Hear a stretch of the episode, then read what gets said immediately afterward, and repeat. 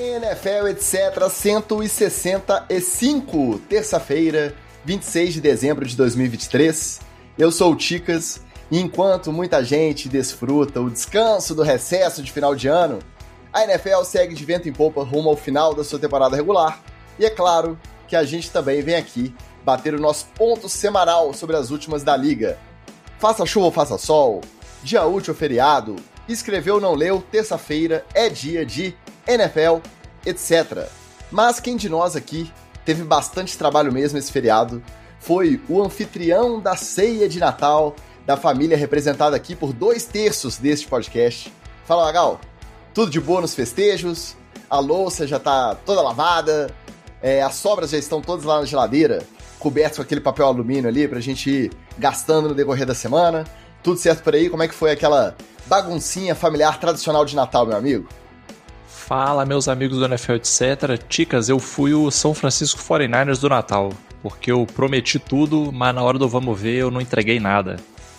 Porque simplesmente na manhã de Natal eu acordei com febre e eu fiquei simplesmente imprestável de cama dia 24 e dia 25. Sobrecarreguei a minha esposa bizarramente, ela recebeu toda a família em casa no dia de Natal, no dia seguinte, deu conta de tudo, porque ela, ela dá conta de tudo mesmo, enquanto eu estava simplesmente, assim como a defesa do 49ers, descansando, tentando me recuperar, entendendo o que aconteceu comigo. Ah, não, inacreditável. Inacreditável. Você passou o Natal, a ceia do dia 24, o almoço dia 20, sem um birico-tico, sem um, um Gary Gary. Chicas, só no eu vou te falar, foi pior. Não é possível. Foi pior. Eu estava tão mal, mas tão mal, que eu consegui engatar e assistir uma série merda. Eu comecei a assistir Manifest, que eu não vou dizer que é uma série merda, é uma série nota 5, porque a premissa é 10, mas as atuações são 0. Então, uma média 5 aí dá pra passar. Mas eu assisti simplesmente a, a, quase as duas temporadas primeiras inteiras, porque eu tava de cama, não, não tava animado para fazer nada, não conseguia me mexer e não sei porquê, engatei nessa série. Foi triste, foi triste. Eu gosto de Manifest, porque eu acho que ela é um ruim muito honesto efeito especial ruim, eles não capricham nada, eles sabem que são toscos mesmo. Yeah. Cara, as atuações, olha. Eles ficam chupiando ali aquele Lost de baixo orçamento que eles fazem e eles não têm a menor vergonha por isso. Eles são cara de pau, por isso que eu gosto. Agora, num final de semana que teve NFL quinta, NFL sábado, NFL domingo, você ficar assistindo Manifest pela mãe do Guardian, não recebeu a família, não ajudou a limpar a casa, não tomou o biricutico e ficou vendo Manifest. Aí você errou de várias formas. O, o, seu cunhado, o bom é que aqui a gente tem o, o, o, ponto e o contraponto. Ele já chamou o VAR ali, você que tá na live tá vendo, já pediu para chamar o VAR. Por quê? Porque o Oli é o nosso Masterchef, é o nosso CEO do setor de alimentos e bebidas, do Food and Beverages aqui do NFL, etc. Então ele pode dar uma nota, poderia dar uma nota caso você tivesse né, sido mais presente aí nessa celebração de Natal. Mas como não estava e ele pediu o VAR, Fica aí a palavra com você, Wallace. O que você tem a dizer sobre o seu cunhado de febre no Natal assistindo o Manifest? Oh, fala, Ticas, fala galera ligada no NFL, etc. Não, o, o, Magal pelo menos foi um bom anfitrião porque ele deixou a, a, bebida gelada. A bebida estava gelada. Então, essa parte que ele pegou lá o gelo e é, arrumou os biricoticos na, na, no, no isopor, né? Porque não coube nem na geladeira nem no freezer, porque o pessoal bebe pouco lá em casa. É, e eu vendo que ia sobrar tudo para mim, no, no churrasco do dia seguinte, também dei o tomé e ó, fiz igual o Raheem Mostert. Corri léguas essa temporada e ó, fiquei em casa. Tô brincando. Eu fiquei aqui para poder fazer é, o churrasco, né, as, as comidas para a sogra. A sogra e o cunhadão vieram aqui para casa. Então chegou a minha vez de receber a minha família, bem menor do que a minha família que vai, que foi para casa do Magal, que dormiram espalhados 360 pessoas pela é, pela casa inteira. Mas um beijo pra Sara, tava tudo maravilhoso e tava tudo organizadíssimo. Um beijo para todo mundo aí que foi. É, se Deus quiser, um dia ainda vou ter um, um, um harém, uma, um palácio suntuoso desse, né? É, harém não pode, porque a Carol não deixa. Harém não, muito cuidado, harém não. Harém não pode, porque a Carol não deixa. Mas, é, mas um palácio suntuoso que receberia um harém para receber todos os meus parentes também. Olha, se você não conta, porque você já tem expertise. Você já é o cara que é a referência aqui, não é à toa que a gente faz o crédito aqui na, na apresentação, como o nosso Masterchef, o cara do setor de alimentos e bebidas aí, já gerenciou grandes bares, restaurantes aí tradicionalíssimos, não só em Juiz de Fora como no Rio de Janeiro. Então, você não conta. Você receber churrasquinho ali, ó, e eu já fui convidado de um evento que você comandou ali, os espetos, e eu posso atestar. Para você, você tira de letra. Assiste o jogo de NFL, toma uma, faz churrasco, faz a farofa e fica tudo maravilhoso. Eu queria era saber do Magal, mas ele deu a chinelada, ele deu o tumezinho, mas eu... eu... Forfetou. Forfetou, como diria o pessoal do Turf. Eu entendo. Eu também tenho esse tipo de alergia a serviço, principalmente serviço doméstico, quando começa a ter, assim, a perspectiva de ter que trabalhar muito dentro de casa, eu torço o pé, eu fico com febre, é normal. Isso aí acontece, tá? Eu te entendo. Mas, ó, o que importa é que meu Natal foi regado, tá? Joguei duas peladas, encontrei uma galera, vi tudo que deu, tudo que foi possível ali eu assistir NFL. Inclusive, pedi uma desculpa aí pra galera, agradecer quem tava junto, que não se preocupou com o celularzinho ali do lado assistindo aquele Patriots e Broncos até o final. Então, pai, mãe, Patrícia, Pedro, meu irmão, galera da família, as amizades, Gustavo Neto, todo mundo, valeu pela companhia e pela compreensão, porque a gente fica com o olho no gato, outro no peixe. Quando tem NFL passando, é difícil da gente concentrar só no serviço da, da família. Só para poder eu, eu, eu, dar uma esticadinha nesses agradecimentos aqui, ó. Para agradecer o pessoal, na, a Carol e o Magal também aqui em, em live, ó.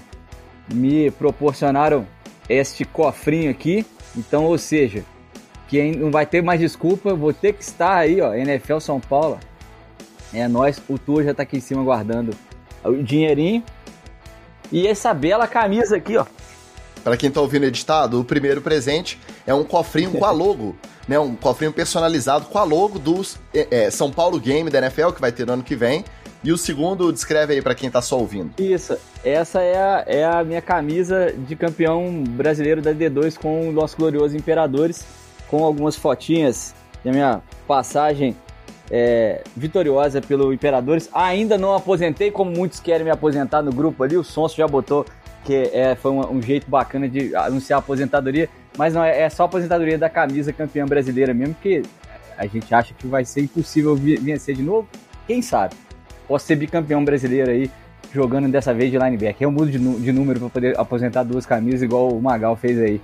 Mas também, obra e culpa de seu Magal e Dona Caroline. Um beijo pra vocês, amo vocês. Pra isso tem que largar o chinelinho, né, Magal?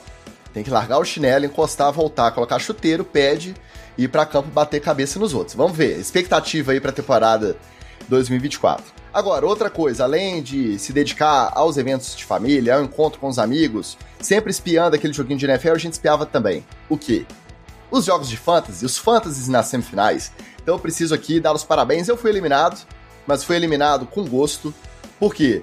Porque na nossa XFL, etc., nossa segunda divisão da Liga de Apoiadores, classificados para a primeira divisão e farão as finais da XFL, etc., 2023, a Patrícia, ou seja, aqui em casa, pelo menos alguém se deu bem, que bateu o nosso Pablo Bira numa semifinal emocionante, até os 45 do segundo tempo, até o último quarto do Monday Night Football para conquistar a virada por dois pontos e se classificar. E o Rodrigo Felício, que infelizmente me eliminou, tá com uma atuação em meia boca, mas meu time não, não compareceu. A verdade é que o NFL, etc., organizações e corporation, precisa ter um de nós aqui na segunda divisão para ser o comissário da liga, e eu decidi fazer esse sacrifício para me manter lá na segunda divisão e deixei né, o apoiador que está aí incentivando esse podcast mensalmente, ele é, galgar mais esse passo e ascender para a primeira divisão. Eu gosto mais da XFL, etc. Todo mundo sabe disso. Se eu quisesse, eu tava lá também, vocês sabem, e não é, não é mentira para ninguém. Mas agora falando sério, parabéns pro Rodrigo, parabéns pra Patrícia, os dois novatos jogando pela primeira vez.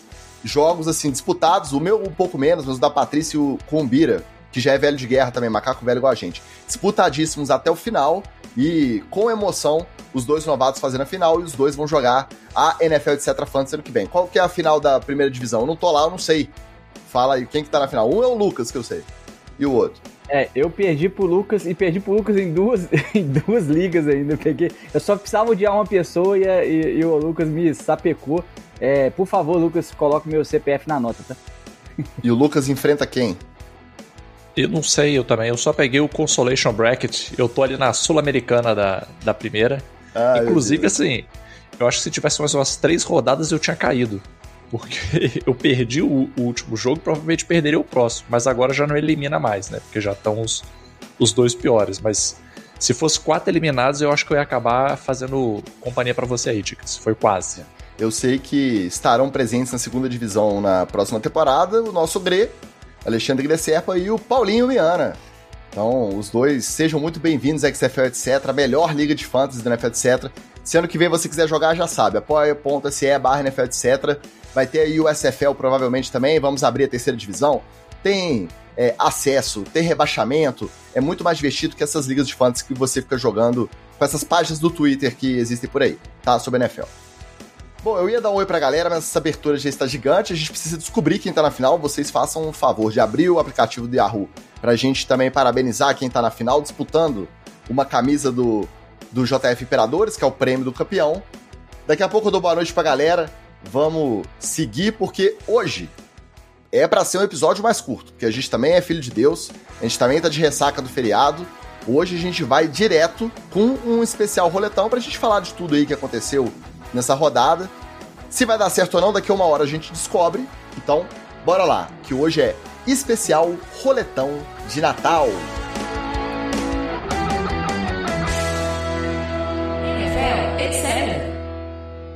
Só para não deixar a informação no ar, Ticas, é, é, o Thiago, que é o BH Evil Empire, que é, é o. Tropeirão, Thiago Werneck. Tropeirão. Também. Esse também é macaco velho de fantasy. É, contra o Trivianes, que é do Lucas. Um beijo pros dois aí. Boa sorte na final, que os dois explodam e eu seja campeão. Quer dizer, não, desculpa. Teremos uma disputa é, regionalista aí. Belo Horizonte Juiz de Fora. Enquanto na XFL, etc., a disputa é Barbacena-Cuiabá. Olha aí, o, o NFL, etc., unindo o, o país com o fantasy dos apoiadores. Agora deixa eu dar aquela passada no chat, porque já estão falando no chat aqui coisas que a gente vai ter que falar nesse primeiro jogo do roletão. Meu amigo, torcedor do Baltimore Ravens, Gabriel Chaves, já manda que Lamar já é MVP na Austrália. Nosso Fernando Palacios também chega marcando a presença. Érica Racibara, também nossa apoiadora, torcedora do Green Bay Packers, desejando Feliz Natal para os melhores da podosfera. Bom, não sei quem são, mas mandam um Feliz Natal para eles também, tá? A gente fica feliz que eles Desejo recebam esse carinho. É. O Washington Ferreira pediu pra gente esperar ele terminar o episódio de Yu Yu Hakusho, a gente esperou, tanto que deu tempo certinho dele entrar aqui. Flávio Venâncio, nosso correspondente NFL, etc., informa que já está de volta a Terras Brasílias, que inclusive andou aí no departamento médico e aproveitou para colocar o NFL, etc., em dia. Esperamos que esteja tudo bem, né? Mas está tudo bem, já está aí comentando no chat, é porque tá tudo bem. Nosso Rafael Santos, sem clubismo nenhum, chega aqui falando que quem não acredita no Lamar é maluco. E falando uma palavra aí de baixo calão em relação ao 49 mas aí a gente não vai reproduzir aqui porque somos um programa imparcial. Nosso Felipe Bertelli também chegou na área. O nosso escolástico desejando um feliz ano novo para todos, para você também, querido. O Washington Ferreira falou que estava liberado. Arcanine, direto de Portugal. Nosso Bruno de Oliveira também na área. E o Lelinho Turismo, que também é o Flávio Venâncio, o Lelinho Turismo, todo mundo querendo saber do jogo da rodada. E aí no primeiro tempo ele até entregou. Foi um jogaço ali, só que no terceiro quarto, os Ravens dispararam, colocaram a bola embaixo do braço, resolveram. Eles eram os azarões, mais de 5,5 pontos de desvantagem. Esse jogo teve uma narrativa de favoritismo muito grande para os 49ers. Reza a lenda que os Ravens usaram até isso como motivação para chegar lá na, na Califórnia, em Santa Clara, num dia 25 de dezembro à noite, fora de casa, longe da família, e baterem os 49ers por 33 a 19, com uma atuação que muito provavelmente tira o Purdy da corrida pelo MVP, porque ao final do, do jogo ele teve quatro interceptações, não conseguiu fazer o ataque andar. E do outro lado, o Lamar, sem números maravilhosos, mas resolvendo na hora que importava, passou a ser, nas casas de aposta, inclusive, o favorito para o título de MVP. Como vocês viram esse jogo? O que vocês acharam em relação ao favoritismo? Foi um favoritismo errado porque a discrepância entre os dois times não era tão grande, ou foi uma zebra que acontece de um time muito melhor estar num dia ruim e realmente não, não ver cor da bola e perder do jeito que perdeu o 49ers para o meu glorioso Baltimore Ravens no Monday Night Football. O Brock Purdy estava em dia de Eli Manning ruim, né? Porque esse número de, de interceptações eu só vi na carreira inteira de um quarterback. Já começou com um insulto desnecessário. Não é possível. Não, de um quarterback confiável que vinha fazendo um trabalho bacana no Eli Manning. Assim, é, é, um cara que derreteu e aí do nada começou a lançar bolas para os cornerbacks adversários. E o Brock Purdy fez exatamente isso. É, algumas interceptações, é claro que é, foram jogadas mal chamadas, né? É, chamadas que, que realmente não faziam muito sentido. Mas algumas deles, é, pelo menos duas dele, vamos dividir metade metade, né? Duas foram é, Brock Purdy mesmo. E quando ele tem aquele papo com o Shanahan ali no, no, na hora de não voltar, de voltar com o Sandarnold, eu senti a, o ódio no olhar do, do, menino que não pode fazer nada, né? Porque ele foi alçado a, a essa posição justamente pela, pela confiança do treinador. Mas realmente, é, esse é um, foi um grande fator né? Não dá para tirar o Brock Purdy da, da equação, mas a defesa do 49ers que vinha tendo uma atuação dominante, jogadores como Fred Warner, jogadores como é, a, o próprio Bosa, é, é, o Travarius Ward, é, gente que Travis Ward, né? Eu, eu, eu confundo os, os, nomes malucos, mas é, que, que vinham dominando a, a, a, os jogos, não fizeram a diferença para o 49ers e não só se aproveitou disso o Lamar Jackson, como botou a bola embaixo do braço, e aí no final também é, os jogadores da defesa falando que foi importante sim esse favoritismo do 49ers de 5.5 que era, era, era, as, era as odds, né? Algo muito exagerado, porque, meu querido, essa é a NFL. O pior time para ganhar do melhor time é um jogador de fora, dois. Acabou a diferença entre é, a discrepância entre os times. Ainda mais dois times que vinham afiados assim. Acho que é, deram uma exagerada aí e contou o fator Cuca pro, pro, pro Baltimore Ravens. Olha, eu fico impressionado como é que as pessoas não percebem que, na verdade, isso foi um movimento intencional. Meu amigo, camarada Purdy, ele na verdade estava se vingando da exploração da sua mais-valia. Como é que pode um sujeito que está levando o time na Seed 1 ganhar menos do que um estudante. Uma pessoa que come no RU. Não tem a menor condição isso. Essa foi a vingança do Purdy. Um estudante reserva, hein, Magal? Estudante reserva. Né? Não, tá, não é nem titular, é o estudante reserva, que é, o, que é filho de alguém aí. Filho de alguém aí. Então, olha, olha a sacada genial do Purdy. Eu posso entregar esse jogo e fazer uma vergonha na casa dos meus empregadores, dos meus exploradores, porque não vai afetar nada a campanha do time. O time vai deixar de ir para os playoffs por causa disso? Não vai. Ele de quebra ainda derrubou as casas de aposta que estavam lá botando né, que o, 49ers ia ser o, nossa, passar o, sarrafo, né, para não falar o órgão genital, na cara do, do, do Ravens, não sei o quê. Que, eu, eu vi, inclusive, isso também achei maravilhoso, os comentaristas antecipando aquelas pipocadas que o Lamar deu nos playoffs nos anos passados para esse jogo de agora. Falando assim, não, tudo que a gente viu nos anos passados, do Ravens entregando ao longo dos playoffs, eles vão entregar agora nesse jogo, porque o 49ers... Aí o Purdy falou, esse é o momento de eu mostrar qual que é o meu verdadeiro valor enquanto trabalhador. Então, gostei muito da postura revolucionária do Brock Purdy. Agora, falando sério, Gente, isso aí é o famoso aquele dia em que nada dá certo. Nada deu certo. A, a, aquelas primeiras interceptações, eu até comentei, eu falei assim, acho que pode ser um bom momento para o Purdy para ele ter esse treino de começar o jogo com o, o trem saindo do trilho e é, ele ser obrigado a tirar a nuvem preta da, da frente, organizar a casa e botar o time no eixo de novo qualquer time para ser campeão de Super Bowl tem que ter essa capacidade. Ou você vai usar isso ao longo dos playoffs, ou você vai usar isso no dia do Super Bowl. Mas você tem que ser capaz de fazer isso. Justamente pela forma dominante como os 49ers sempre jogam, isso é algo que ele realmente não tem muita experiência. Por quê? Ou fica atrás igual perdeu para Bengals, para Browns, e não consegue, né, se agir para reverter ou já sai ganhando, aí fica fácil, porque aí reverse para cá, aí ele dá show, ele é, briga, claro. três passos para TD. Então, realmente, você correr atrás do resultado é uma coisa que não é muito comum para ele na carreira.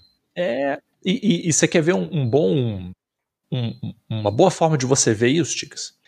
A galera que gosta de jogar uma pelada já teve aquela sensação quando você entra na pelada, no time que tá ganhando os jogos da pelada? É tranquilo, porque o time não tem treta, não tem estresse, a galera joga aquele jogo maroto, bate aquela bola honesta.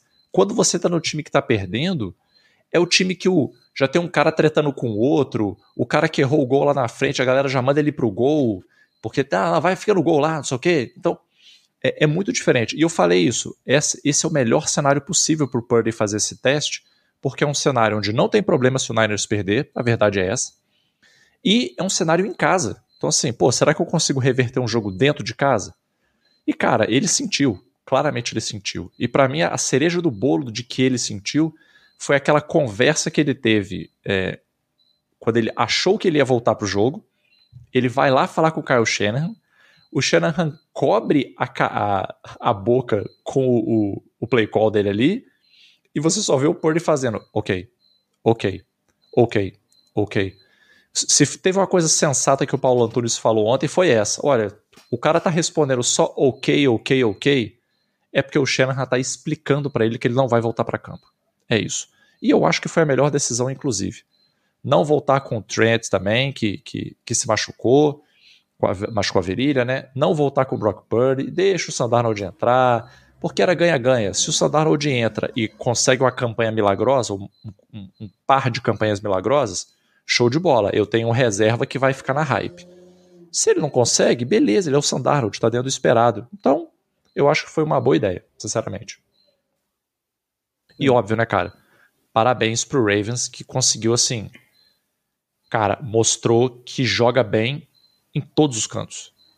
Jogou bem na defesa, jogou bem no ataque, jogou bem no special teams e mesmo com o jogo indo para frente, achou para mim o equilíbrio perfeito entre não deixou a peteca cair, mas também não saiu passando sarrafo para cima de não, agora vamos, é, é onside, é pontuar, é ir para dois. Foi equilibrado. Parabéns pro time inteiro do Ravens, é, mas principalmente ali pro Lamar e pro Harbaugh. E começou muito atropelado, né, Magal? Teve um grande mérito de não perder a calma depois que o juiz tacleou o Lamar na endzone, gerando safety na própria endzone, quando ele tentou fugir do pocket e não conseguiu lançar a bola além da linha de scrimmage tomou o safety, porque tropeçou no juiz, que foi só dando aquela corridinha para trás, viu o Lamar vir pro lado dele e falou assim: não acredito, vai rolar, e rolou. Caiu na frente do Lamar, o Lamar tropeçou nele, para quem não viu, veja o replay, porque é uma, uma jogada muito inusitada, um juiz cair e um jogador tropeçar em cima. Ali. É a carinha dele caindo, olhando pro Lamar e sorrindo, né? Sorrindo, Ih, tipo assim, caralho. fudeu. E depois, né, mesmo ciente da situação, na verdade, eu acho que esse senso de, de posição ali no campo, isso não pode acontecer. Um juiz não pode dar esse mole. Só que, como os Ravens venceram, se eles tivessem perdido por dois pontos, por um ponto de distância, eu acho que até o fato dele ficar rindo depois ali, meio que sem graça, mas rindo da situação, seria interpretado de maneira diferente. Ele deu muita sorte dos Ravens ganharem do jeito que foi, com a atuação que foi, então isso virou folclore. A galera tá falando como folclore que foi bizarro. Agora, o, fato é, era o começo do jogo. Os dois primeiros pontos do jogo foram o safety tropeçando no juiz. Isso tinha potencial de desestabilizar muito o time, mas não. Botaram a bola no chão, tiveram calma e conseguiram reverter. E o jogo ficou ali é, 3 a 2 5 a 3 no início. Parecia que assim, cara, esse safety pode fazer diferença lá no final, porque para aquele início de jogo ali, eu até, eu até fiquei meio, meio chateado logo no início, que eu falei assim: ah, cara, não é possível que vai ser aquele jogo de defesa parando o ataque o tempo todo e a gente vai ficar com um placarzinho desse aí de 11 a 7 ou uma coisa assim, não é possível. Mas ó, jogo histórico, tá? Que jogo. Parabéns para quem para quem ficou rico, né? Eu sempre penso nisso, é, eu sempre volto no Super Bowl, que é a primeira pontuação foi um safety também, que alguém ganhou zilhões de dólares. Eu sempre lembro disso, Chicas. Então, quando a primeira pontuação é um safety, eu sempre falo, alguém ficou rico nesse jogo, nesse jogo aí. É, e vale, vale a dica do Lelinho aí, né, que ele deu lá no grupo, dica genial, que é você fazer o, o, o hedging emocional, né? Que é você fazer, apostar no time adversário. Que aí, se o seu time ganhar, você fica feliz. Se o time perder, pelo menos você ganha uma grana. e, mas, ô Ticas, é, mas olha só, como é um time que tem essa mística, já tem gente falando que o Baltimore ganhou na hora que não precisava ganhar, que na hora que tem que ganhar lá no playoff, é que, que eles querem ver. O Baltimore agora não vai pegar. Né? Esse é o palpite mais fácil, porque no final o campeão é, é só um. A gente é tem que ir de acordo com o que a gente vê a cada semana. As narrativas mudam, a gente tá cansado de falar. Há três semanas atrás, os Bengals pareciam que estavam jogando a bola redondinha e iam deixar os Steelers para trás e pegar o playoff de wild card. Hoje, três semanas depois, já inverteu. E olha que os Steelers perderam duas nesse período e ganharam uma. Só que os, os Bengals também deram uma desmoronadinha. Muda muito. Agora, apostar que ah, não vai longe, vai chegar no playoff, não vai render. Isso é muito fácil. Por quê? Porque ambiente de playoff é difícil, a pressão é muito maior, e no final das contas, do final do ano, só um que vai ser campeão. Isso vale para a crítica que você faz para qualquer time. Os 49ers, que estão com esse trabalho consistente desde a era Schenner aí, desde sempre, chegaram em um Super Bowl e perderam, com o Jimmy Garoppolo contra o, o Kansas com o Patrick Mahomes. E não voltaram ao Super Bowl depois. E aí a galera vira e fala assim: não, estão atropelando todo mundo, mas quando chegar, mesmo se chegar no Super Bowl, vai perder. Por quê? Porque você tem muito mais chance de acertar do que de errar apostando que eles vão ser campeões. Essa crítica eu não gosto. O que eu acho é, em relação ao jogo, é o que foi dito antes do jogo. Meu lado torcedor. Cara, é muito bom você entrar de azarão. Você entra um pouquinho na pilha do, dos jogadores. Não, como assim? Estão falando que a gente é cinco pontos e meio azarões aqui, que a gente vai pelo menos seis pontos de diferença para os 49ers de vantagem. Que isso? Nós somos tão bom quanto. Nós podemos é, fazer frente com eles, a gente está sendo desrespeitado. Eles não estão acreditando na gente e a gente acredita. Ok, esse discurso eu acho natural. De um time que tinha o mesmo retrospecto até então, os dois entraram nesse jogo 11-3, então até estatisticamente valia a pena. Só que as últimas vitórias dos 49ers foram vitórias largas, vitórias com muita vantagem, acachapantes. E as últimas vitórias dos Ravens foram assim, tava da beirada, retorno de punch contra os Rams, ganhou de, de dos Jaguars, mais ou menos, ganhou dos Chargers, mais ou menos aí, precisando de, de uma bolinha no final. Então, se você for comparar o hype das últimas semanas, realmente os 49ers pareciam que iam atropelar. Só que teve jornalistas, jornalistas que eu gosto, tá? O Mike Florio, da NBC e do Pro Football Talk. Que ele simplesmente, lá no programinha que ele faz de palpites da rodada inteira, que virou e falou assim: que os 49ers completos, eles não ganham mas eles massacram, eles humilham qualquer um, não importa se são Ravens, são Cowboys, Eagles. E aí, quando os Ravens chegam lá e batem na cara dos 49ers igual bateram, aí eu acho que é até justo os jogadores saírem meio. Normalmente eu não gosto. Eu acho que esse papinho do, do underdog, que a gente vê até o do Azarão, que até o Breire usava. Ah, não, vai ter que ser contra tudo. Gente, contra tudo, contra todos. Como assim? Maior dinastia da história. Vocês ganham de todo mundo, todo mundo aposta em vocês. Então, tem hora que é forçada. Nessa semana especificamente, eu achei que ela fez um certo sentido. Eu não sei até que ponto isso faz diferença na motivação do cara. Psicologicamente, meu especialista. Eu não sei até que ponto o jornalista fazendo o trabalho dele ali. E dando mole, exagerando. Tanto que ele pediu desculpa. Ele falou assim: ó, usei os termos errados. Eu, não é sobre os Ravens, era sobre o que eu acreditava, que eram os 49ers, e eu me enganei. Eu estava errado, vocês, vocês têm todo o direito de ficar me xingando no, na saída do campo, igual me xingaram, no vestiário. Ele admitiu que ele não foi correto na forma com que ele deu esse palpite. Aí eu até entendo. Agora, quando fica muito esse mimizinho, ninguém acredita na gente, nós somos. Ah, cara, eu acho meio chato.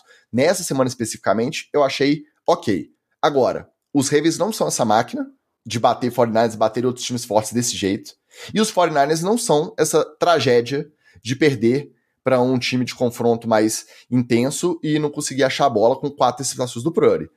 Existe um, um, lugar no meio do caminho, só que é chato esse lugar. É muito mais legal a gente virar e falar que os 49ers não vão a lugar nenhum, porque o Purdy é uma fraude, não vai ser MVP nunca, e que os Ravens agora é rumo ao título Super Bowl, se Deus quiser, contra tudo e contra todos, calando os críticos e vamos ser campeão, a começar batendo na cara do Miami aí para garantir a first seed no próximo domingo. Então, jogão, é muito bom ver essa, essas narrativas como torcedor. É muito legal bater na cara do favorito, mas calma lá também, né? Vamos pensar um pouquinho antes de sair decretando é, campeões e, e derrotados para sempre por conta de um jogo. É, até porque, né, Ticas, para pegar um dado desses aí, as quatro interceptações do Purdy, duas ou três, discutivelmente, foram cagada, foram azar. Assim. A interceptação que o, o, o QB lê a rota errado, faz um passe numa janela que não deveria, show de bola, eu concordo. Aquela interceptação que o, o recebedor pipoca a bola para cima, ela cai na mão de um, de um defensor e o defensor retorna, cara, igual ela caiu na mão do defensor, ela poderia ter caído na mão do cara do próprio time dele e ter gerado um grande avanço. Então, assim, é, é, calma aí também, né? Mas enfim, faz parte desse universo NFL. a gente também é um, um dentinho dessa engrenagem, a gente gosta de dar a nossa zoada também, mas é bom a gente colocar as coisas em perspectivas para não ficar parecendo que a gente tá entrando na, na pilha da galera que só quer saber de lacrar. Aqui a ideia não é essa, às vezes a gente faz também. Mas quando a gente faz é porque é, é espontâneo. Não é pra, só para lacrar por lacrar, não. Nosso amigo Pedro Lima veio aqui no chat falar que eu estou comemorando cedo demais, que ele vai vingar os 49ers dele ganhando no nosso Fantasy, numa outra liga a gente está na final. Eu contra o, o nosso glorioso Assombrinhos do Pedro Lima, esse grande manager de fantasy aí, e que ainda os Dolphins vão dar um cacete nos Ravens no domingo. Calma lá, né? Você me ganhar no fantasy eu acho até mais provável. Mas o Miami, que passou esse sufoco para bater os Cowboys no finalzinho do jogo, mas calma lá, né? Aí o eliminado Pablo Bira, que voltará abraçadinho comigo para a segunda divisão do, da Liga de Apoiadores ano que vem, chegou dando seu boa noite, nos chamando de jovens natalinos, e o Fabiano Bispo demorou, mas chegou. O importante é chegar. O Leandro Weber pergunta se o Patriots está embalando para o ano que vem vir forte como acabou a temporada 2023. Eu acho que ainda não, mas daqui a pouco no roletão a gente chega nessa parte. E o nosso escolástico, ó, pagou uma cervejinha natalina pra gente que é o de final de ano. Mais uma vez, muito obrigado. Tá, se você não quiser fazer parte do nosso grupo de apoiadores, se quiser fazer como nosso escolástico, mandando um pix pra gente também só pra pagar uma cervejinha pra gente molhar a palavra, NFL etc podcast arroba gmail.com. Manda lá, ó, a gente separa uma parte para colocar no cofrinho do Wallace. Não, gente, no cofrinho mesmo, no cofrinho para juntar dinheiro para ir pro jogo da NFL no ano que vem. Muito obrigado pela moral mais uma vez, nosso glorioso Flávio Escolástico sempre marcando presença aqui e pagando a cervejinha pra gente também a gente agradece. Mas voltando ao assunto que eu comecei e me perdi aqui, ó. Os Dolphins bateram os Cowboys por 22 a 20. Era o chamado Fraud Bowl, porque eram os dois times que até então ganhavam de todos os times com retrospecto pior e perdiam para todos com retrospecto melhor. E aí eles chegaram ali com o mesmo retrospecto também. Os dois chegaram ali 10-4. 10-4, né, Wallace? Isso. Os dois chegaram 10-4. E aí, os Dolphins conseguiram um stop Conseguiram parar o ataque de Dallas numa quarta descida na linha de gol e comandar a campanha da virada posicionando o kicker para virar o jogo e matar por 22 a 20. Existia uma expectativa nessa narrativa, Wallace, de que esse jogo, se um batesse no outro com uma larga vantagem, isso diria mais sobre a qualidade de cada um. Qual time entre esses dois que veio com a mesma, contando a mesma história na temporada, qual que é realmente um contender e qual que é só um pretender que não é um candidato. Só que como o jogo foi muito parelho, eu acho que a sensação que saiu foi a mesma. Por quê? Porque do mesmo jeito que os Dolphins conseguiram ali na tábua da beirada garantir a vitória, a vitória poderia ter vindo se os Cowboys convertessem, por exemplo, aquela quarta descida, poderia ter ficado do lado de Dallas. Como que você viu o confronto em si e se mudou alguma coisa sobre o que você pensava sobre o seu Miami? Eu sei que não, mas sobre o que você viu do Dallas Cowboys contra o seu Miami. Não, então, é, eu, eu tô, tô besta pra, com as pessoas não reconhecendo dois valores do, do Dolphins na, na partida. Primeiro, a defesa jogou pra caramba. O Dak Prescott ficava toda hora na terceira, quarta, terceira e quarta longas, e nas, te, nas quartas curtas que eles tentaram, inclusive na primeira, primeiro drive do jogo, primeiro drive do jogo foi uma, uma quarta curta para o gol, que ele terminou em fumble e recuperação de bola da defesa do Miami. Então, é, é, um outra, uma outra terceira longa que eles ficaram também e tentaram é, é sair da, da endzone, a arbitragem chamou um, um, um rough the pass ridículo, que o Dak Prescott segura o capacete do Wilkins para cima dele e depois reclama. Falando, aí dá falta de 15 jardas e os caras saem da, da, das costas das costas na parede. Então, assim, é, a defesa do Miami colocou, na verdade, o, o, o ataque e aí o pessoal falou que o Sid Lamb desapareceu. Não, o Sid Lamb desapareceu, não, cara. Ele tava lá com marcação dupla. É, é, a partir do primeiro quarto que ele deitou na defesa na secundária, a, a correção foi Corru nele e Xavier Howard na, na sobra. Ou Xavier Howard nele e Corru na sobra. Ficaram dois para marcar o cara e a secundária do Miami se, se multiplicando lá. O Miami raramente mandou blitz com um quinto homem. Pressionou com os quatro da frente só.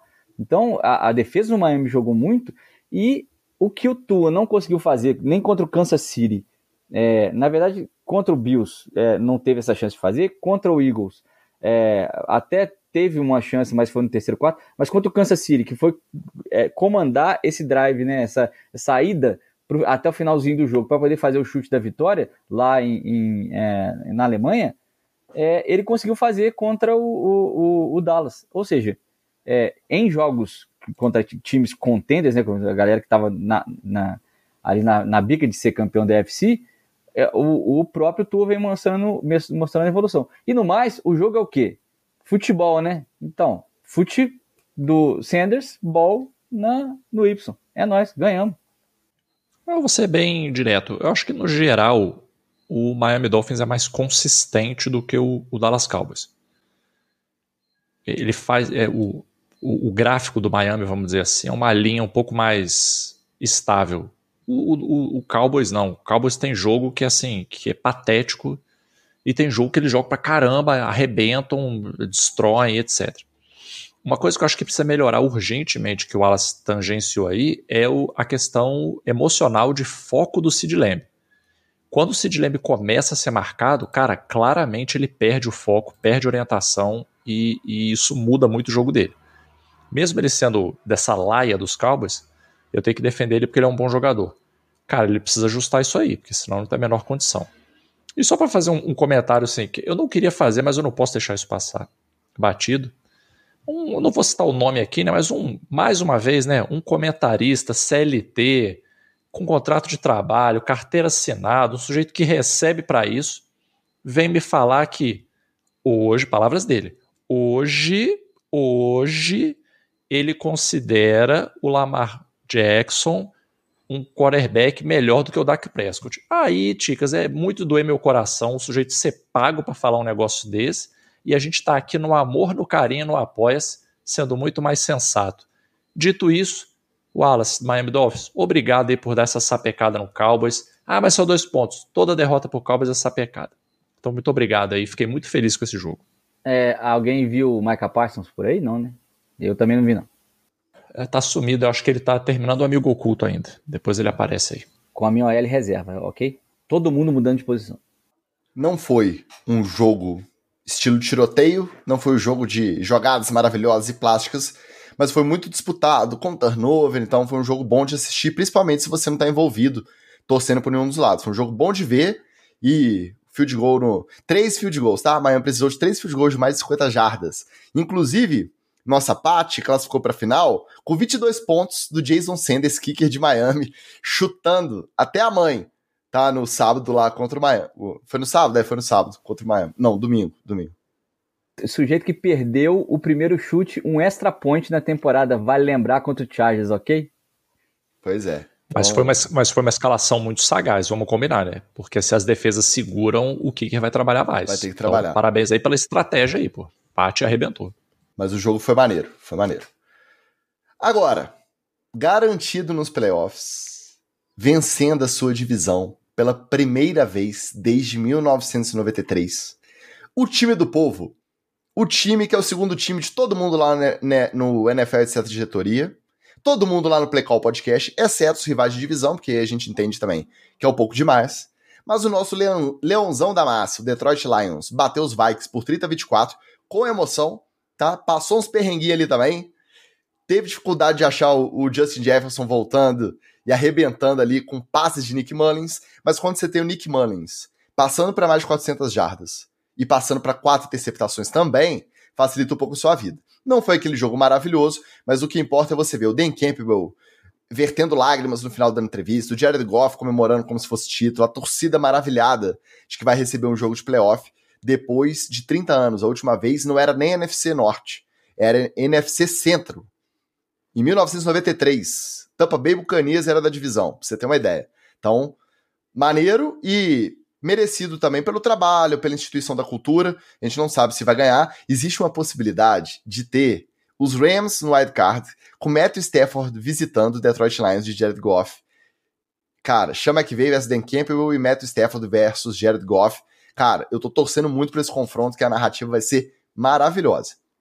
Por falar em narrativa, né, Ticas? Não, não tem como não falar aqui, né, cara? o Dan Campbell estava naquele Lions que ficou zero vitórias.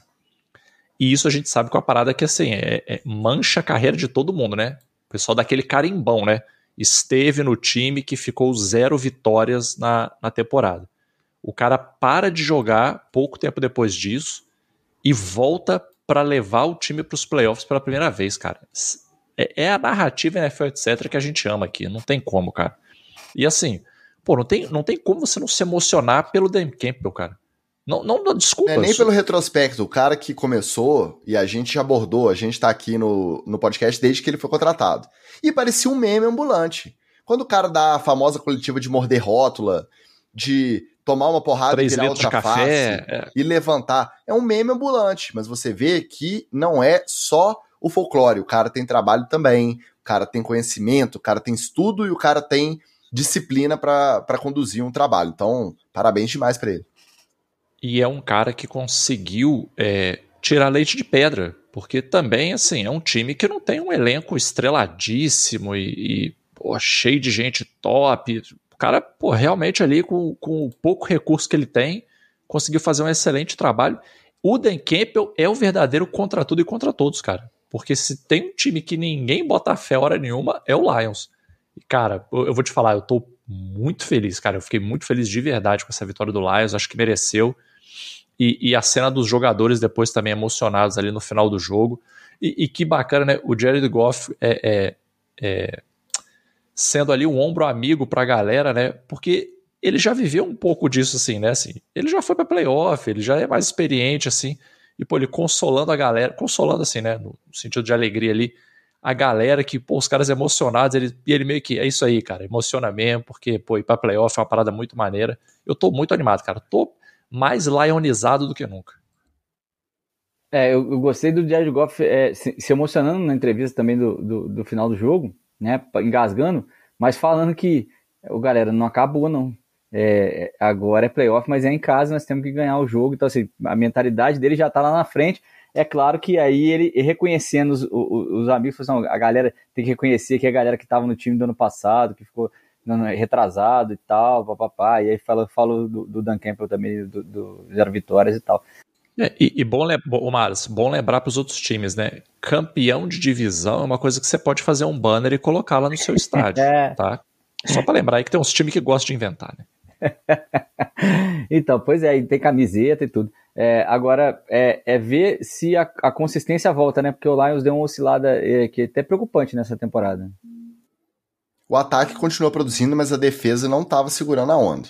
Só que nos últimos dois jogos deu uma. E é a hora de esquentar essa mesmo. Se você quiser fazer um, um papel melhor, agora é a hora de você é, preservar quem tiver baleado, tentar trabalhar para chegar mais forte ali.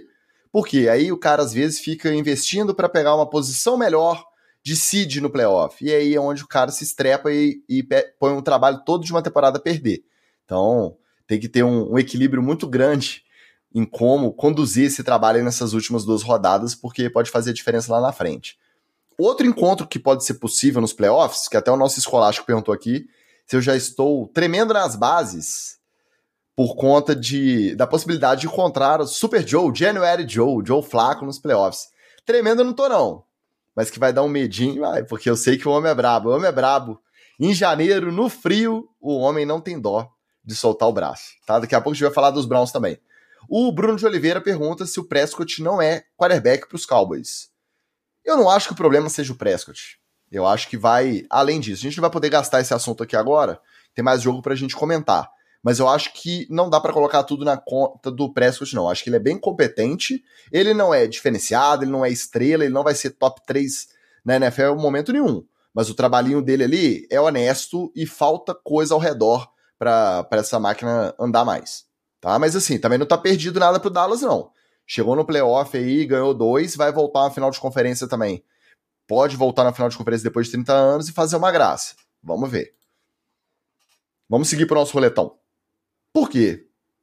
Na divisão dos Cowboys, quem interrompeu a sequência de derrotas e voltou a se encontrar com a vitória foi o nosso Philadelphia Eagles, do nosso Felipe Bertelli, batendo os Giants de Luiz Vitorino e de Tommy DeVito, essas duas figuras maravilhosas que a gente tanto ama. Final de jogo, Eagles 33, 25 Giants, placar meio enganoso, porque estava né, com uma vantagem maior, os Giants ainda remaram, com o Tommy DeVito indo para o banco no intervalo, e vindo o Tyrod Taylor, e rodando o ataque aparentemente muito melhor. o Brian Dable diz que não se compromete com quem vai começar o próximo jogo. Muito provavelmente ele deve manter o Taylor, porque o Tommy DeVito parece que foi aquele aquela carreira meteórica. Foi muito legal, rendeu bastante três jogos, conquistou vitórias, depois apanhou, aí sumiu e Tyrod Taylor deve seguir até o final. E o outro, e aí deu essa impressão. Os Giants estavam ali se matando, os Eagles jogando com o freio de mão puxado, errando tudo, para conseguir ganhar por uma posse, com aquela carinha de ressaca de Natal. E a mesma coisa aconteceu no último jogo do sábado. Os Chargers quase aprontaram para cima dos Bills, com o técnico interino de novo, com aquela confusão, mas os Bills no final conseguiram manter a vantagem e ganhar os Chargers por 24 a 22. Tanto Eagles quanto Bills me deram essa impressão de que os caras estavam naquela aquela ressaquinha de feriado de Natal ali, ou entraram achando que, pô, esse jogo tá garantido, tá tranquilo, a gente não precisa se esforçar, e acabaram passando um certo sufoco, né, Magal? É, eu vou de trás para frente aqui, tá? O jogo do Bills e Chargers, para mim, foi o melhor jogo possível para os Bills. Porque a gente já viu historicamente que os Bills não lidam bem com sequência de vitórias. O Bills é um time safado, ele precisa apanhar. Ele precisa passar sufoco, ele precisa passar perrengue, ele não sabe lidar com abundância. Então, para mim, o melhor caminho para os Bills é esse. Vitória suada, é no aperto, para os caras ficarem na ponta dos cascos ali até o final. Porque se eles começam a dar uma relaxadinha, eles entregam a paçoca. Dito isso, um pequeno adendo aqui, muito bacana o, o Josh Allen encontrando o Hauschka, né, o ex-kicker dos Bills, é, antes do jogo, e você vê que o cara sabia o nome da família de todo mundo de cabeça. Assim. Ele olhou, ele reconheceu a mulher do Hauschka, falou o nome dela, reconheceu o filho do Hauschka, falou o nome dele. Então é bacana para você ver assim, pô, o cara conhecia a família do kicker, né? Assim, não menosprezando o kicker, né? Mas né, a gente sabe como é que é a cabeça do, do quarterback. Né? Então, eu acho que os Bills estão num bom caminho, apesar dos pesares. Sobre o Eagles e Giants, gente, eu avisei isso aqui antes. Parênteses, antes ah, de você ah, concluir, porque a pergunta foi melhor redigida aqui até agora do Escolástico no chat. Ao grande conhecedor das profundezas do subconsciente, depois de analisar para um podcast quão bom era o seu bambino, endoidou o cabeção deles de ontem, o cabeção depois de ontem, não acho que endoidou, não. Não acho que endoidou, não. A galera precisa emocionar um pouco menos, porque assim, o cara jogou três jogos bons, jogou um jogo ruim. Ah lá, pronto, fraude. Acabou, fraude. Não, o detalhe é que o Barbudinho, o Barbudinho co covarde desse outro podcast te chamou para comentar depois dos três jogos bons, mas ele só postou episódio depois do jogo ruim. Aí realmente claro, parecendo é um que você é maluco. Ele é um canalha, ele é um canalha. Para você que não está entendendo, dê o play no último Playcall Podcast que você vai entender do que se trata a participação especial do nosso Magal lá no Playcall Podcast. É, mas inclusive eu, comentei isso, assim, o, o, esse barbudinho aí, que eu não vou citar o nome aqui, mas é o nome ele de é um tubérculo. É, é, ele é covarde, é. É, um, é uma comida de acompanhamento que a gente come muito frita, mas eu não vou dizer o nome. É, ele faz isso todo ano. Eles jogam 50 hot takes assim. É, tipo assim, Browns vem quente esse ano.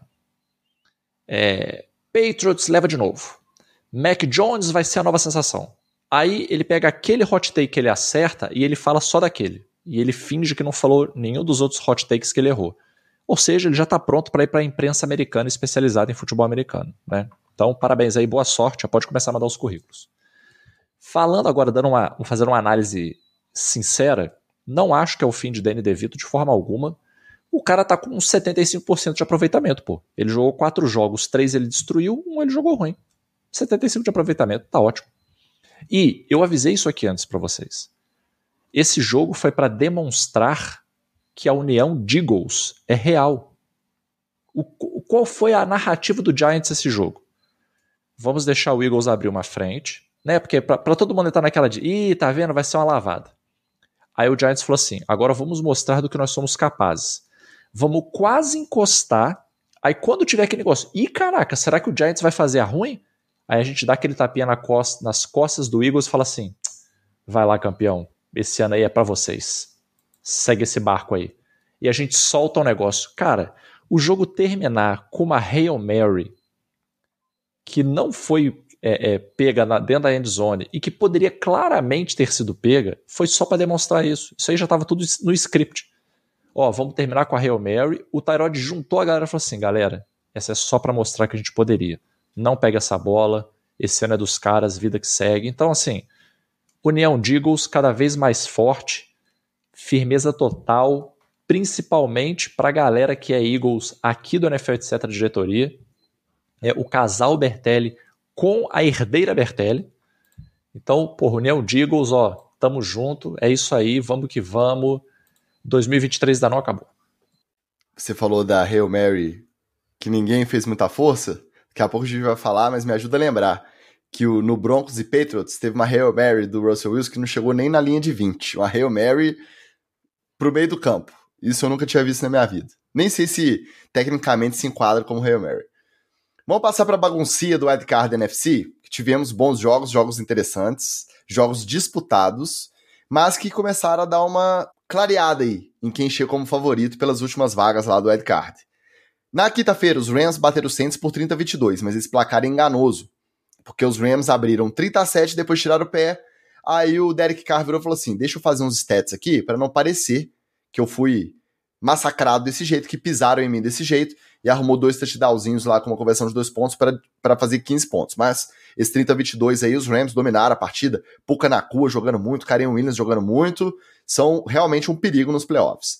Os Packers bateram os, os Panthers por 33 a 30 com o melhor jogo da carreira do Bryce Young. Aí a torcida dos Packers vira e fala assim: pra gente não é surpresa, porque quem coordena a nossa defesa é o Joe Barry. Então, o Bryce Young lá, Vacholinha, que não jogou nada o ano inteiro, vai chegar contra a gente vai meter mais de 300 jardas, não sei quantos touchdowns, e jogou e teve, teve chance no final ainda de pelo menos posicionar o field goal, só que aí naquela corridinha para dar o spike antes do cronômetro estourar, não deu tempo, o relógio zerou, e eles não conseguiram chutar o field goal para forçar a prorrogação. Então, mais sorte do que juízo, mas os Packers continuam nessa disputa um pouquinho atrás de Rams e Seahawks, porque os Seahawks bateram os Titans por 20 a 17.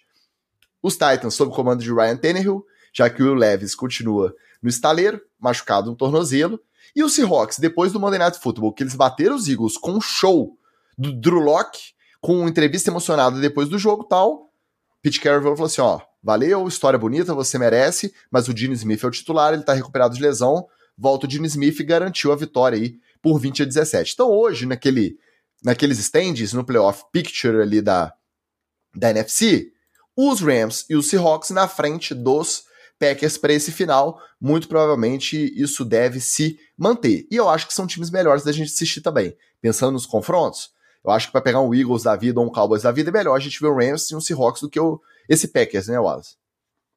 É muito melhor o Rams é, me surpreendendo com as atuações é, de ataque, porque a defesa já estava jogando até consistentemente, embora, de novo, o Aaron Donald não tenha sido um fator em nenhum dos jogos. Dessa vez ele até jogou mais, mas é porque o, o, também a, a, linha do, do Saints é, não ajuda, né? Embora tenha jogado com, com, esse uniforme aqui, ó, aqui está atrás de mim, para quem você não está vendo, a gente jogou com um uniforme bem parecido, D2, é, de 2022 do, do Saints.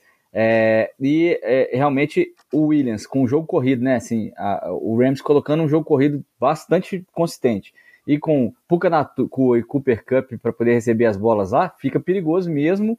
E aí, aquela previsão que você falou que ia ser sacanagem com o Lions receber o Rams e tomar do Rams na primeira rodada de playoff em casa, né? E a narrativa vai se construindo por aí. Esse Packers e Panthers também foi engraçado, porque é, a, a, defesa do Packers parece que não, não pega ninguém. E aí, do nada, o Jordan Love pega, acerta dois touchdowns muito longos, muito rápido. O ataque faz muito ponto e esse time é um maluco, sacou? Então, ou seja, divertido de ver também. Seahawks é uma pena pelo Drew Locke, mas ele não consegue engatar dois jogos, então tá, foi sensato o Pete Carroll, é, o titular, o Jimmy Smith é muito melhor do que ele, e nada como pegar o Ryan Tannehill, né, gente? Se tivesse o Ryan Tannehill em vez do Will Levis, a gente não tinha perdido pro Titans em casa.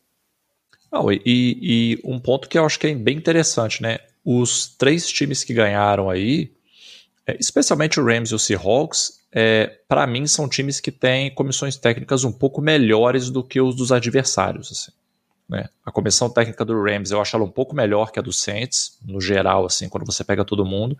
A do Seahawks também.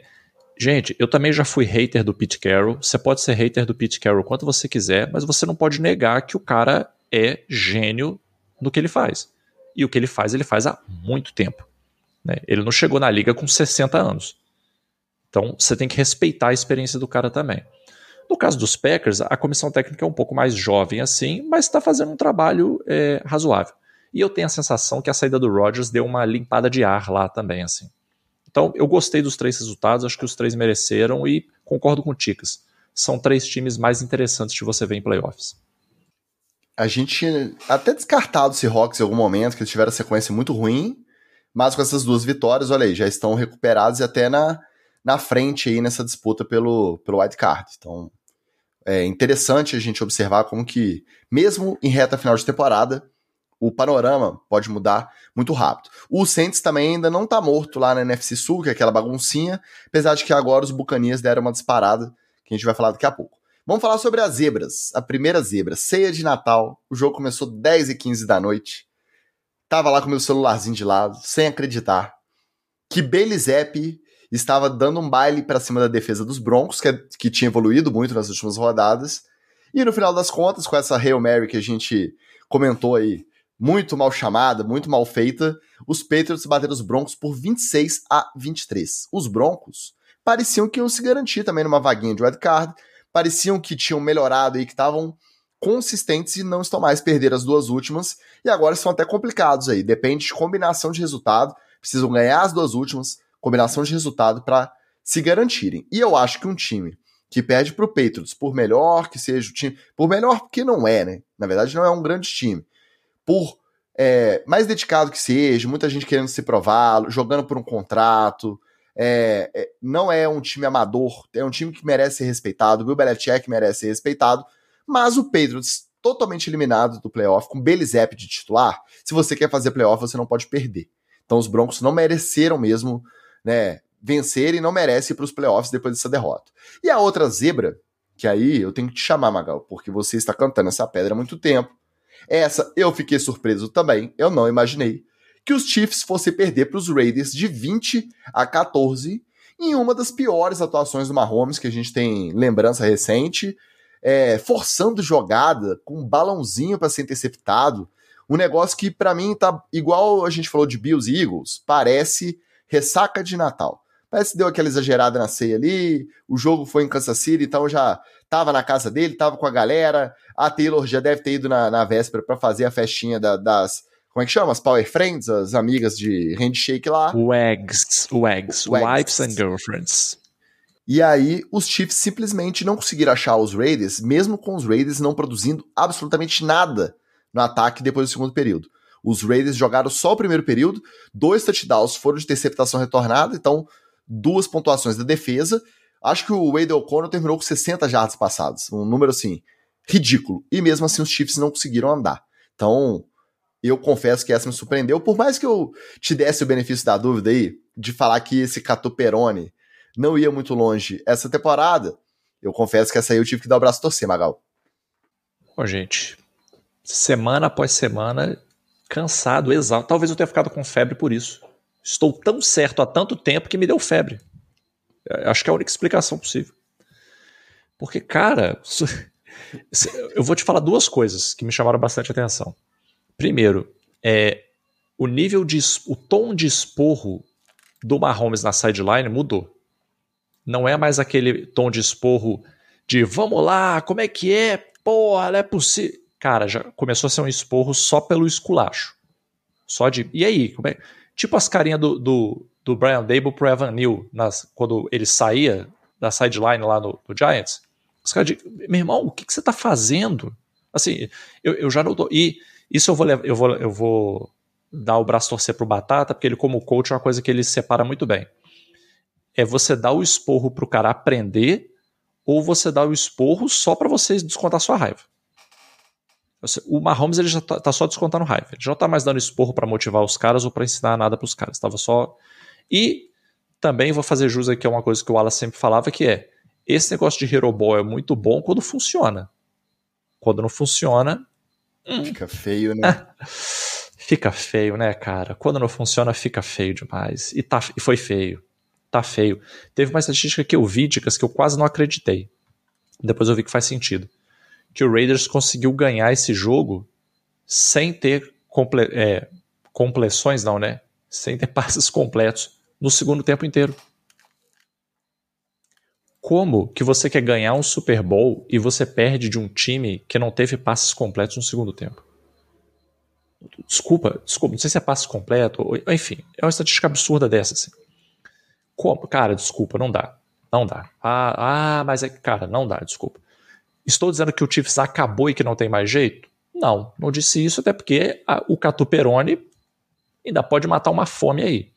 Só que se não houver uma mudança de 180 graus, cara, esse time vai cair nos playoffs e vai cair cedo, tá? Vai cair cedo. Precisa mudar radicalmente, cara. Sobre os Patriots e os Broncos, eu acho que nenhum time merece os playoffs, nenhum desses dois. Nem Patriots. O Patriots já não vai, né? Mas o Broncos também, ó. Desculpa, esses dois times aí não estão merecendo nada, não. Merece é encerrar a temporada logo e ir para casa. E voltando à pergunta do nosso Leandro Weber, ô Alice, você acha que pelo menos esse finalzinho de temporada pode dar um otimismo aí para a mesma gestão, para a próxima gestão dos Patriots pro ano que vem, para começar? Não, então, eu tô confiando nisso porque o próximo jogo do Patriots é contra, o, contra o Bills, fora de casa. Às vezes eles animam lá, vai estar tá gelado lá em, em, Buffalo, corre com essa bola para cima do, do, Bills, ganha esse jogo e já me dá o título, já me garante no playoff como título de, da, da divisão, pelo menos. É, mas é, eu acho que não, não vai. A, a carruagem vai virar abóbora lá por, por Buffalo mesmo. É, acho que tem gente jogando por contrato, mas também sem talento não adianta muita coisa, não. Acho que o, o Patriots foi o canto do cisne desse time do Belichick. Agora, é, lembrar da, da Hail Mary do, do, do, Russell Wilson, que é mais me ajuda São José do que Hail Mary, né? Porque a bola não, não é... Cara, eles ainda pediram tempo antes de fazer. Eu achei que eles iam bolar uma estratégia de tentar o rugby. Passinho lateral, passinho para trás. O rugby contra o Patriots funciona, né? Eu já, vi, já vimos isso funcionar contra o Patriots. Pois é, o Miami Miracle, eles estavam perto da linha de 25, acho, da defesa. E aí eles avançaram um pouquinho para próximo da linha de scrimmage e tentaram uma Hail Mary que não chegou, acho que passou um pouquinho da linha de 30 do ataque e caiu. Então não fez nenhum sentido. É. O nosso Pedro Lima disse que se colocar a nossa Taylor de wide receiver, vira um alvo melhor dos que o Mahomes tem agora. E se tirar o seu Swift, não tem ninguém de alvo, realmente. Eu, quando o Magal já vinha com essa corneta pronta há mais tempo, eu achava que em algum momento o Catuperone ia funcionar, que ia dar aquele estalo que eles costumam dar do meio pro final de temporada. Aí já passou a semana 16, gente. Faltam duas semanas só. Então, se não deu até agora, eu acho que não dá mais não. Eu tô dando meu braço a torcer, que, igual vocês comentaram, e o nosso Bruno de Oliveira fala também, dá dó do Mahomes lançando para os wide receivers. O Mahomes agora, o esporro dele é de desolado. É, de, é só lamento. Agora ele não tá tentando motivar os caras mais não. Ele já olha pros caras e fica com aquela cara de cara, não é possível. Ele não ele ele tava em negação agora que ele acho que caiu a ficha dele também.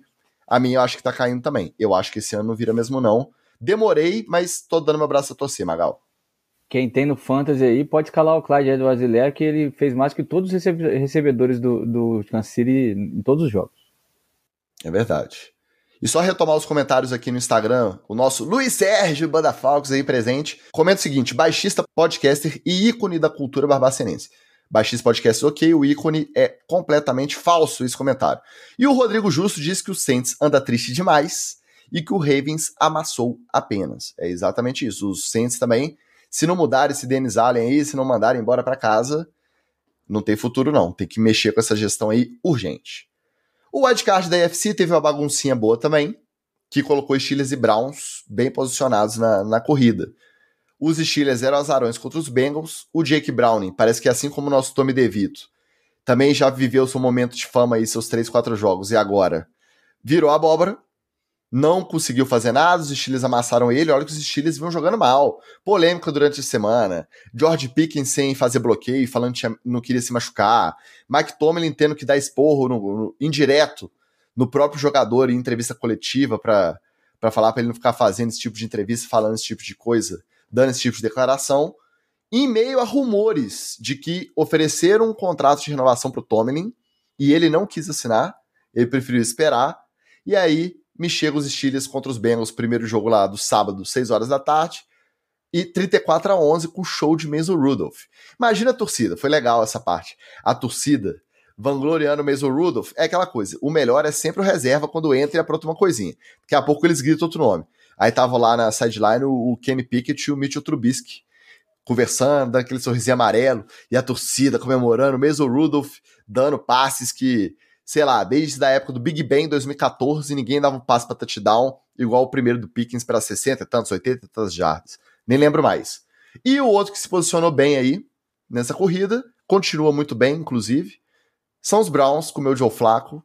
Venceram os Texans sem CJ Stroud, então facilita, né? Com é, Casey Keenum de titular por 36 a 22. O destaque do jogo foi o Amari Cooper recebendo para 265 jardas e dois touchdowns. Então, a gente comentou de semifinal de fantasy. Quem tinha o Amari Cooper já saiu com quase 50 pontinhos de frente. O Amari Cooper é o seguinte, também é desses caras que você gosta de ver que está produzindo hemácias ainda, continua firme e forte jogando bola, porque realmente é das antigas.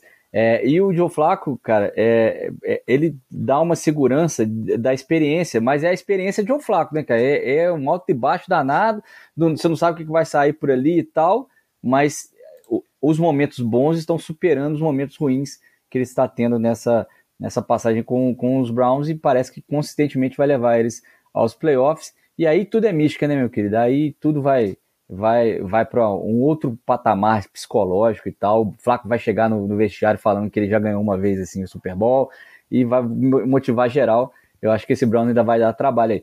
E o Steelers claramente escutou o nosso podcast na última semana. Nós falamos que o Mike Tomlin estava para ser defenestrado em, em, Pittsburgh, né? E aí a galera do, o, principalmente o Mason Rudolph, que, que não só jogou num dia, como no outro já estava lá puxando o treinador do Papai Noel, é, resolveu é, jogar, né?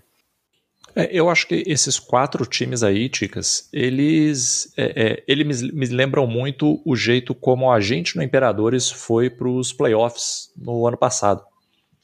Que é aquele. Você não vai naquela vibe de, cara, nós, a gente vai ser campeão com certeza, porque a gente é o time mais competitivo, vambora, vamos para cima, Super Bowl tá na conta. Mas você também não vai assim, com aquela mãozinha assim de, por favor, qualquer migalha. É, são times que estão indo assim, olha, a gente está aqui no wildcard e se derem uma chance, a gente vai causar uma bagunça aqui. E estão olhando muito jogo a jogo. Então, eu não me espantaria se algum desses times se surpreendesse e tivesse uma campanha daquele jeito assim. Quem sabe a gente pega o wildcard? Pegou. Quem sabe a gente vence o primeiro jogo do wildcard aí e entra para os playoffs? Entrou. Quem sabe a gente não faz a doideira e ganha esse jogo aí? E ganha. E daqui a pouco todo mundo começa a olhar e, e se assustar. Eu nunca descarto o Mike Tomlin. Nunca descarto, porque o cara é inteligente e ele sabe tirar leite de pedra.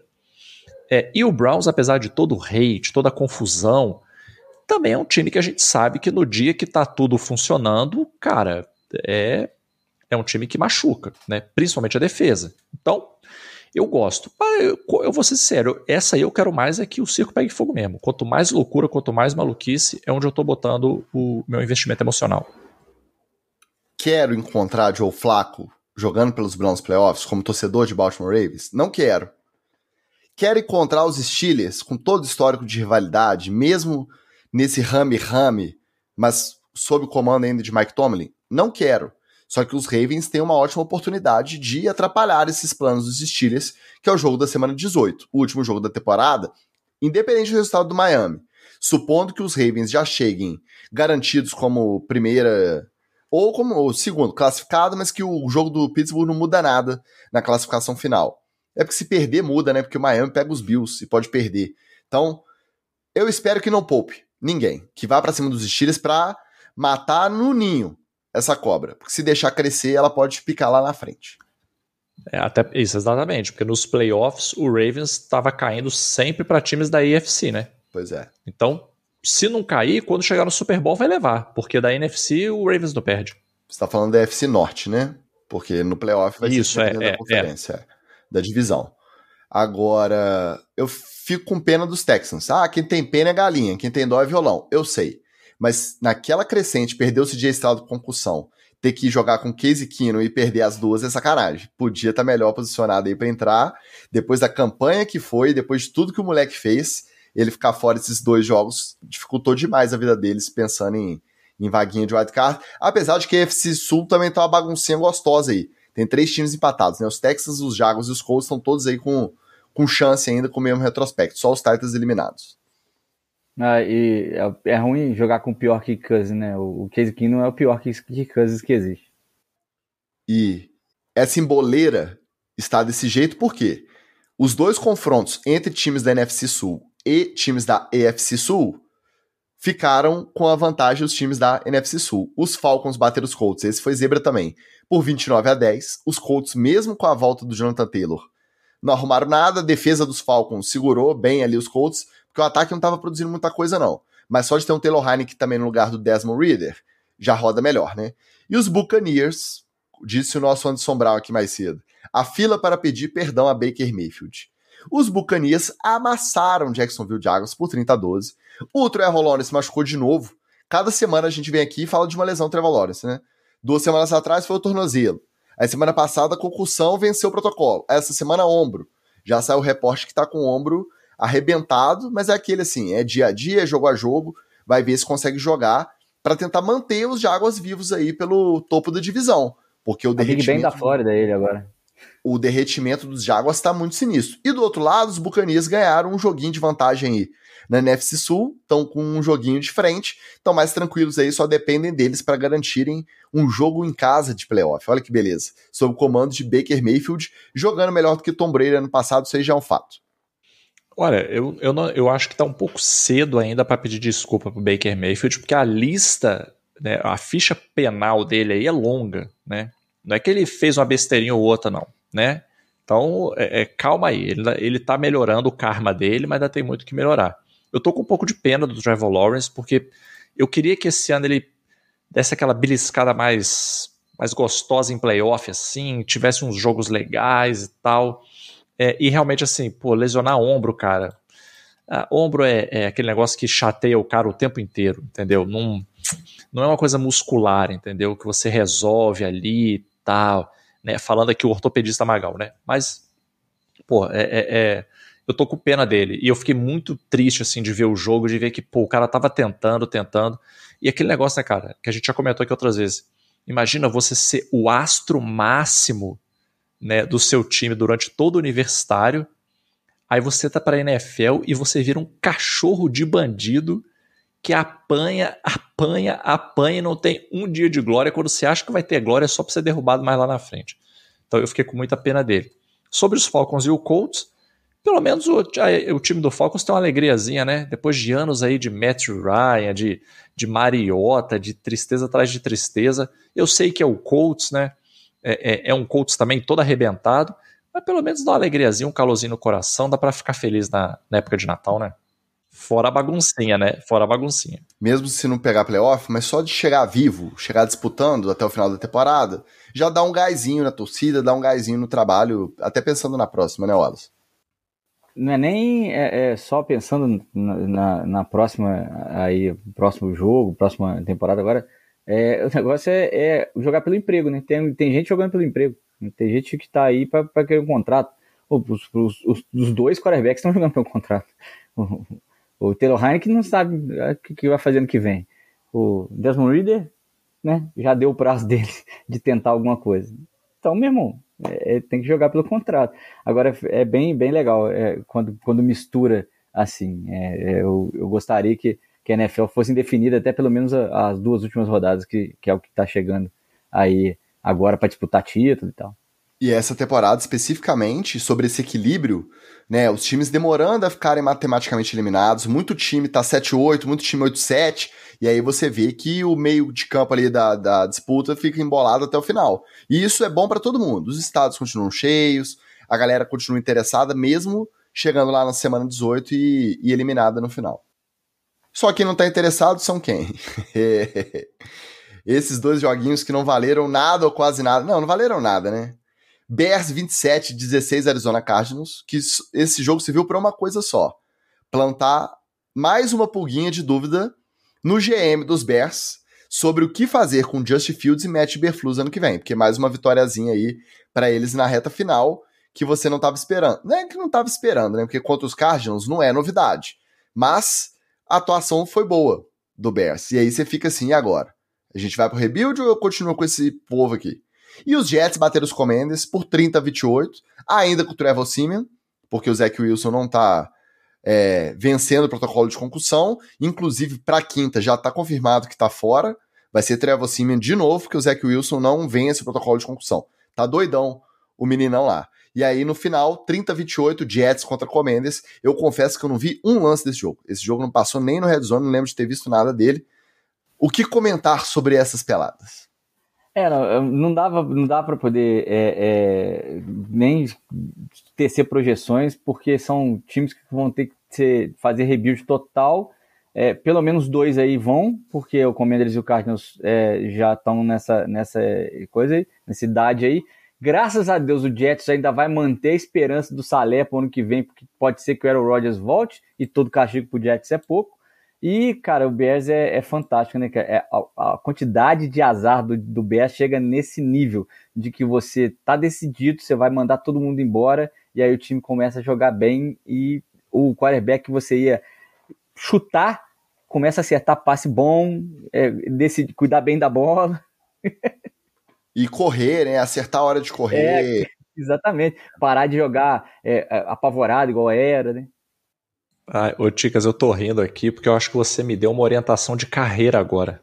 Hum. Você falou que o cara tá tentando vencer o protocolo de concussão. Eu quero saber como é que é feita essa avaliação, porque eu quero ser um avaliador desse, cara. Imagina, você senta para fazer entrevista ali com o jogador. Oi, fulano, tudo bom? Boa tarde. Vamos fazer a entrevista aqui para avaliar como é que tá o seu protocolo de concussão aí. Aí você faz, isso eu me lembro da faculdade, né? Você faz a, checagem de consciência do paciente, né? Você sabe que dia é hoje, quem que é o presidente da república, em que ano nós estamos, qual é o dia da semana, qual é o mês, qual é o seu nome, onde você está. A ver se o sujeito se situa. Aí o cara tá lá respondendo tudo direitinho, né? Não, cara, eu tô bem, eu tô ótimo, tá, não sei o que, taraná. Tá, é ótimo. Aqui uma última pergunta aqui. Qual que é o seu prato favorito aqui? É, é, é, é sovaco sacolé. Oi? É, é, oi? Desculpa, que você falou? Não, não falei nada. Falou sim, ouve. Você falou sovaco sacolé? Não, não, não, não falei não, não falei não. Foi só saiu aqui, você entendeu errado. Desculpa, amigo, não vai dar de passar. Pelo amor de Deus, eu preciso jogar. Desculpa, cara, você respondeu sovaco sacolé. Você está reprovado no protocolo de concussão. Não vou cometer o erro que fizeram com tua, tá? Você está proibido de jogar. Não, pelo amor de Deus. Então, acho que eu é, achei o meu calling, né? já que a gente não usou o inglês necessário aqui no episódio inteiro, achei o meu calling, meu chamado, minha vocação. Eu quero ser avaliador de protocolo de concussão na NFL é, um dos parâmetros do, do, protocolo é baseado num teste que você faz durante off-season. Você está nas férias, você vai lá, você faz um teste que analisa vários parâmetros do, da sua resposta para comparar você fazendo o mesmo teste quando você está suspeito de estar em concussão, quando você Pô, já está no protocolo. Maravilhoso. Reza a lenda gostei. que o Peyton Manning já chegava e já cagava o teste nas férias. O das férias ele já fazia zoado. Porque quando ele ia pro do protocolo, pilantra, a chance dele dele bater a meta do que ele fez quando ele tava bom lá nas férias era, era maior. Que ele já... Mas isso é lenda, a gente não tem como comprovar. Então, a, não, então aquela cabeça enorme, ela é pensante, então, né? Não é uma cabeça meramente decorativa. Esses testes são todos sigilosos, né? Infelizmente a gente não tem como, como garantir. Mas é isso. Deve ter alguém na internet vendendo esse curso, né? Acho que eu vou ser trouxa e vou lá comprar o curso para ganhar dinheiro. Como fraudar o teste nas férias? Não, como ser um avaliador. Torne-se um avaliador e ganhe milhares de dólares fazendo avaliações simples e apenas duas horas por semana. É verdade. Enfim, tá aí o nosso roletão especial de Natal, está nos altos. Semana que vem deve ter o roletão especial de Ano Novo, mas quem sabe? Quem sabe não tem mais treta, não tem mais fofoquinha, às vezes tem um TD Fumble. Aqui, aqui é mistério, aqui é surpresa. Só o que não é mistério é essa presença maravilhosa da galera aqui no chat, sempre prestigiando, deixando seu abraço. Hoje o Carlos Miller, por exemplo, decidiu dar o seu boa noite lá no Instagram em vez de aqui no YouTube. Tá valendo também. Se não quiser no YouTube, vai lá no Instagram, é, comente, participe. O nosso Flávio Venâncio entra nos dois, ele dá audiência dobrada, como ele mesmo comentou lá no Instagram, a gente agradece. Então, só resta agradecer a todo mundo que dá o play, a todo mundo que apoia, a todo mundo que faz questão de vir aqui dar o seu oi, dar o seu like, mandar o seu abraço e desejar um feliz ano novo para todos. Querendo saber de você, Oli. 2024, vai voltar a jogar ou não vai?